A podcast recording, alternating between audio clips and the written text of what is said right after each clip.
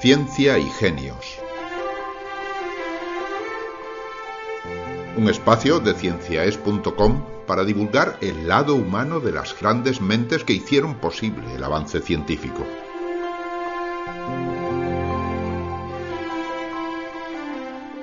Ciencia para Escuchar vive gracias a las aportaciones voluntarias de nuestros oyentes. Si le agrada nuestro trabajo y desea colaborar, visite nuestra página web cienciaes.com.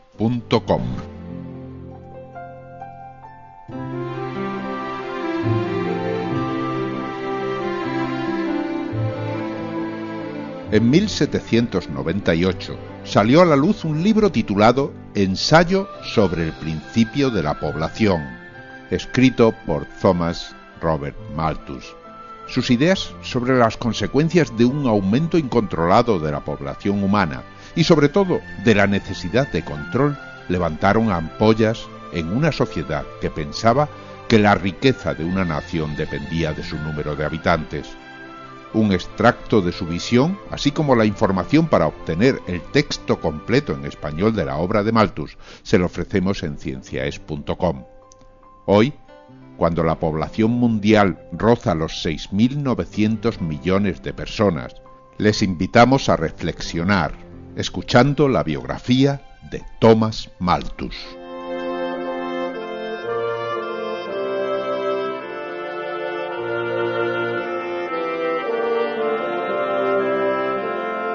Esta es la historia de un incomprendido que vivió en Inglaterra a mediados del siglo XIX en plena revolución industrial. Los sectores más progresistas lo tachaban de reaccionario nato y para los ultraconservadores era un peligroso liberal. Y lo cierto es que Thomas Malthus era en sí mismo una pura contradicción. Su carácter apacible, sus suaves modales y su proverbial tolerancia no le impidieron tener una visión muy pesimista de la vida hizo suya la idea de que el hombre es un lobo para el hombre y auguró un futuro muy negro a las generaciones venideras, pues estaba convencido de que acabarían matándose mutuamente para poder sobrevivir.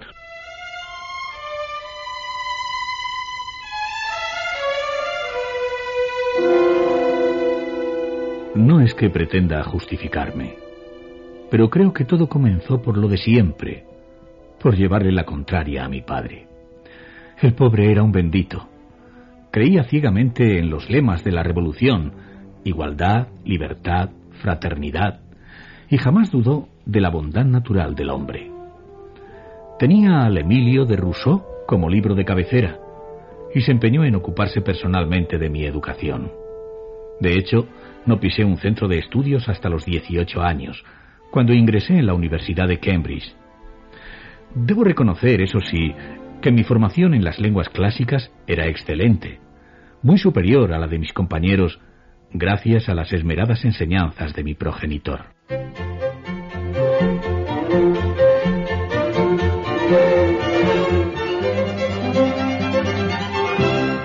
El joven Malthus se entregó con verdadera pasión a los estudios y a fuerza de mucho leer comenzó a esbozar sus propias ideas. En 1796, con 20 años de edad, realizó un informe sobre la crisis desatada por la Revolución Francesa. Fue un trabajo que entristeció mucho a su padre, y para ahorrarle el disgusto, renunció a publicarlo. Por aquella misma época cayó en sus manos un libro que entonces estaba causando furor. Se titulaba Justicia Política, y su autor era William Godwin un filósofo que había cambiado los hábitos de clérigo para convertirse en uno de los precursores del anarquismo mundial. Su libro, en síntesis, venía a decir que el ser humano tendía a la perfección y que en el próximo milenio, guiado por la razón, viviría en prosperidad y armonía, sin leyes ni instituciones que lo perturbaran. Desde el primer momento Malthus se rebeló contra aquella teoría y se prestó a refutarla con una obra que esta vez, y a pesar del padre, sí se animó a sacar a la luz.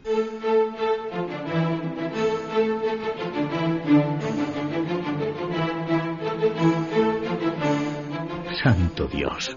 Jamás imaginé que se pudiera organizar tamaño revuelo. Publiqué mi ensayo sobre la población de forma anónima, y en la primera tirada apenas se editaron 500 copias. Pero el libro tuvo una enorme trascendencia. Supongo que escandalicé a muchos al asegurar taxativamente que el bienestar social era una quimera, por la sencilla razón de que en el futuro no habrá suficientes medios para darnos a todos de comer. Hice mis cálculos y llegué a la triste conclusión de que la población tiende a aumentar cada 25 años en proporción geométrica, mientras que en ese mismo periodo la producción de alimentos crece solo en proporción aritmética. Es decir, el hombre se multiplica a un ritmo de 2, 4, 8, 16, 32, y las subsistencias apenas a uno de 2, 4, 6, 8, 10. Poco después de la primera edición, quise revisar mi teoría y emprendí una larga gira por Europa. Visité Dinamarca, Suecia, Suiza, Italia y con especial interés Rusia, un lugar que, por sus inagotables recursos y su increíble extensión, servía muy bien a mis propósitos.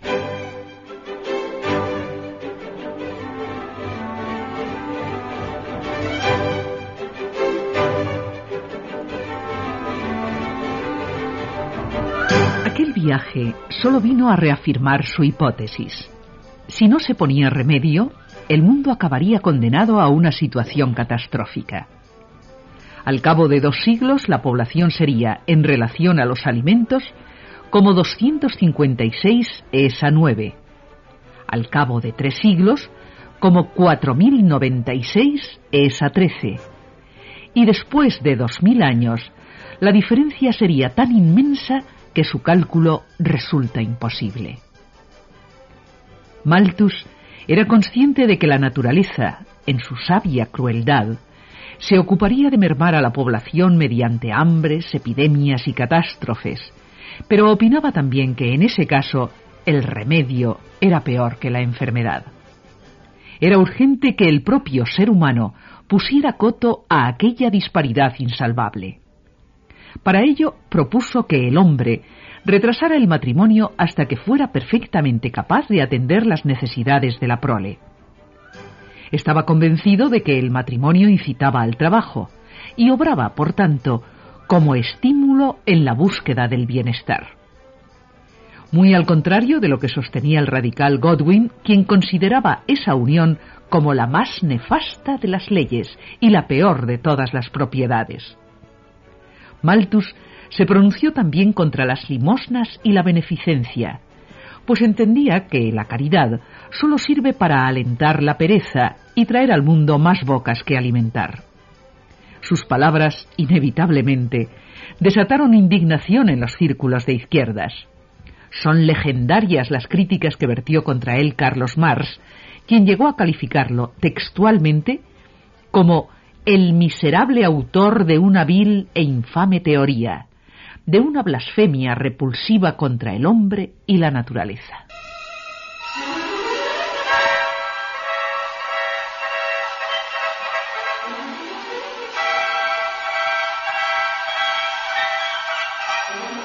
Hay que ver cómo se pone esta gente. Jamás he pretendido imponer mi opinión ni juzgar, Dios me libre, a mis semejantes. Me he limitado a sugerir y a predicar con el ejemplo. Me casé con Harriet, mi novia de toda la vida, cuando ya tenía 28 años bien cumplidos y llevaba más de siete ganándome la vida como pastor protestante. A su lado he sido muy feliz. Me ha dado tres hijos. Y no, qué barbaridad, los once que se empeñan en atribuirme las malas lenguas. Por suerte, no dejo que me afecten las calumnias, Vivo muy tranquilo en el condado de Hertford, dando clases de economía política en la Universidad de la Compañía de las Indias Orientales. Es un trabajo que, aunque esté mal decirlo, enciende mi vanidad, pues la cátedra fue creada expresamente para mí y es la primera de toda Inglaterra que lleva ese nombre. Así que no me puedo quejar. Los días de diario me ocupo de dar mis clases y de revisar mi obra. Los domingos acudo a la parroquia para hablar a mis feligreses, y es entonces cuando noto ciertas miradas incómodas. A unos no les gusta que les hable de contención sexual, y a otros les molesta que abogue por la universalidad de la sanidad y la educación, o que me pronuncie a favor de las instituciones democráticas. En fin, no me quiero hacer la víctima, pero me gustaría ser recordado como un hombre bueno, lúcido y tolerante. Y me temo que, en el mejor de los casos, pasaré a la historia como un hombre al que poco supieron o quisieron comprender.